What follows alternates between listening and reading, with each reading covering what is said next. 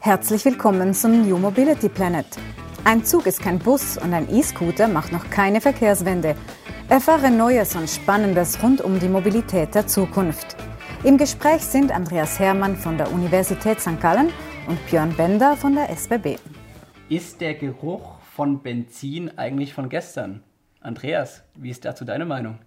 Dahinter verbirgt sich ja so ein bisschen die Frage, ist Autofahren noch zeitgemäß? Ne? Und ähm, ja, ich glaube, er ist von gestern, wenn ich mir vorstelle, diese Fahrzeuge mit dicken Reifen, dicken Auspuff, wo, wo es im Prinzip einfach darum geht, äh, Stärke, Männlichkeit, Dominanz irgendwie zum Ausdruck zu bringen. Aber ähm, wenn es darum geht, äh, über Mobilität als Freude, als Lebensfreude nachzudenken, dann finde ich es nicht von gestern, weil das Auto hat Potenzial und zwar in mhm. zweierlei Hinblick. Wir sind daran, über neue Antriebskonzepte nachzudenken. Einige sind ja schon auf die Straße gebracht, batterieelektrische Antriebe derzeit. Vielleicht kommen wir irgendwann auch zum wasserstoffelektrischen Antrieb. Äh, also von daher glaube ich, dass das Auto Potenzial hat, durch neue Antriebe diesen Benzingeruch, ähm, was ja im Prinzip heißt Luftverpestung, Verbrennungskultur sozusagen abzustreifen.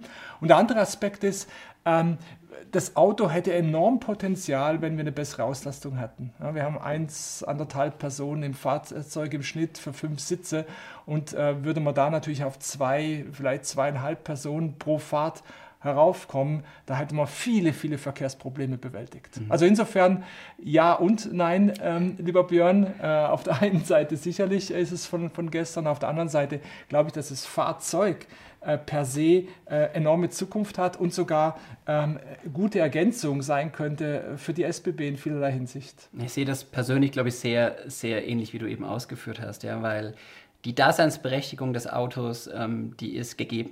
Ja, das muss man ganz klar festhalten, weil wir ganz unterschiedliche, ähm, ja, individuelle äh, Standpunkte heute haben, was Beruf, was Familie, was auch Freizeitverhalten angeht.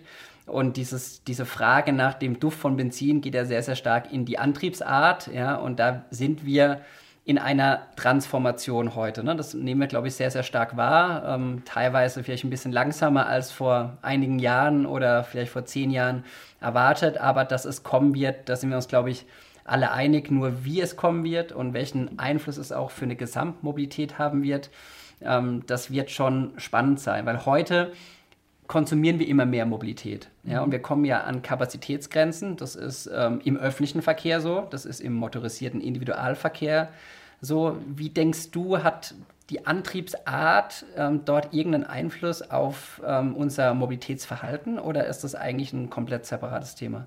Also ähm, äh, ich glaube schon, dass die, die Antriebsart äh, durchaus äh, äh Effekte haben kann. Ähm, wir haben ähm, äh, ein ganz anderes Fahren mit, mit E-Mobilität. Das sieht man ja mhm. äh, heute schon. Ähm, und ich meine auch, dass die Fahrfreude, die ein wichtiger Aspekt rund um Fahrzeug spielt, nicht zwingend verloren geht. Also mhm. das Drehmoment von, von E-Fahrzeugen ist wirklich faszinierend. Ähm, von, von daher glaube ich, dass man da vieles sozusagen aus der alten Welt äh, rüber retten kann äh, in die neue. Vorausgesetzt natürlich, dass der Strom nicht aus Kohlekraftwerken mhm. kommt, sondern aus Was Wasser oder aus, aus ähm, Solar beispielsweise. Ähm, also würde ich schon sagen, mein Wunsch wäre, wir wären noch einen Schritt weiter und wären sozusagen in der Wasserstoffwelt mhm. und wären komplett aus der Verbrennung heraus ja, und hätten auch das, das Problem mit den Batterien nicht, die ja einerseits äh, wichtige Rohstoffe erfordern, andererseits natürlich auch viel Gewicht mitbringen mhm. äh, für so ein Fahrzeug. Da wäre es natürlich klasse, wir hätten eine Brennstoffzelle in den Fahrzeugen drin. Und ähm, es gibt ja jetzt ein, ein, Projekt beispielsweise von der Bundesregierung, die massiv Geld äh, in die Brennstoffzelle oder in Wasserstoff per se investiert. Und da hoffe ich schon noch, dass wir noch einige Schritte machen können, um, um damit auch ähm, wirklich ähm, äh, CO2-neutralen Verkehr in gewisser Weise hinzubekommen. Ne? Mhm. Also für mich hat Auto, also für mich hat das Thema ehrlicherweise der, der Art des Antriebs schon einen Einfluss wahrscheinlich auch auf das ähm, Kunden- und Mobilitätsverhalten. Weil für mich ist es irgendwie, ist es nicht die Frage zwischen Benziner oder Diesel und Elektro, sondern es ist eigentlich die Frage für mich der Entwicklung des Autos, ne? mhm. ne? der, der, ja. der, der, Digitalisierung, wie interagiert das Fahrzeug dann neben dem Antrieb auch mit dem, mit dem Nutzer am Ende.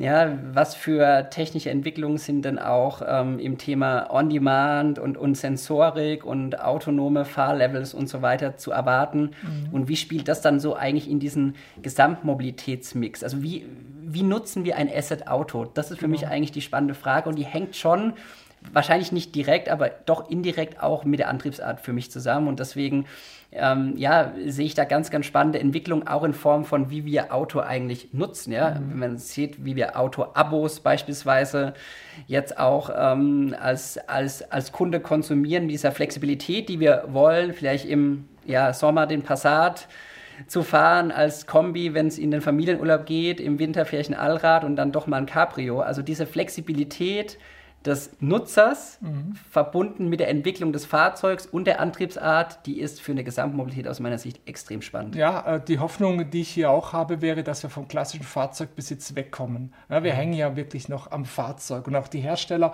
wollen uns jeden Tag sagen, kauf ein Fahrzeug und fahre es selber und nutze am besten nicht die Bahn. Das ist sozusagen die Botschaft äh, der Automobilhersteller. Und äh, wenn man diesen, das, das, diese Idee des Fahrzeugbesitzes wegkriegen würden, so wie du es gerade mhm. beschrieben hast, das wäre natürlich ein, ein, gewaltiger Sprung in Kombination mit, mit, mit neuen Antrieben. Äh, mir ist nur wichtig zu sagen, lasst uns nicht in eine Verzichtsmentalität abdriften, mhm. sondern sagen, Mobilität hat auch, hat auch was mit Freude zu tun. Mobilität hat was, was zu tun mit Weltoffenheit, mhm. mit persönlicher Weiterentwicklung. Lasst uns das alles behalten, aber äh, die, äh, die negativen Seiten der Mobilität, die müssen wir versuchen zu eliminieren, für uns alle und für den Planeten. Ja, und aus der volkswirtschaftlichen Perspektive der Schweiz heißt das, dass wir das ganzheitlich anschauen müssen, dass wir die Diskussion sachlich führen müssen, genau. nicht emotional. Ich sagte ähm, eingangs, dass jede Verkehrsmodi die Daseinsberechtigung hat. Die Frage ist, wie wir es gesamthaft auch nutzen. Modi meine ich jetzt wirklich mit Straßenmobilität. Das wird sich äh, irgendwo natürlich verändern und da sind wir ganz stark am Explorieren ja auf das Thema Kundenverhalten. Ja? Wie können wir um den ÖV Angebote in Form von Kombi-Angeboten, von Bundle-Angeboten bauen, damit wir auf die Verlagerung, nämlich mehr öffentlicher Verkehr, mehr nachhaltigere Mobilität auch einzahlen, obwohl wir die Straßenmobilität nicht außer Acht lassen, weil die gehört dazu und die werden wir auch noch in einigen Jahren oder in Jahrzehnten ähm, zwingend brauchen. Vielleicht, Björn, treffen wir uns irgendwann hier und äh, du, du musst den Begriff öffentlichen Verkehr gar nicht mehr verwenden, weil, weil privater und öffentlicher Verkehr irgendwo konvergiert. Genau, ja. der individuelle öffentliche Verkehr. Wie auch immer. da gibt es einen, einen, wunderschönen neuen äh, Begriff äh, äh, dafür. Ja, also ähm, ich sehe das im Grunde äh, genau äh, wie, wie du. Ähm, man muss natürlich eines sehen, ähm, die Automobilindustrie ist extrem erfolgreich gewesen dem, was sie gemacht hat in den letzten Jahren. Ähm, das Auto ist nach wie vor der Hauptverkehrsträger in der Schweiz Faktor 5 im Vergleich zu der Schiene, in Deutschland sogar Faktor 10.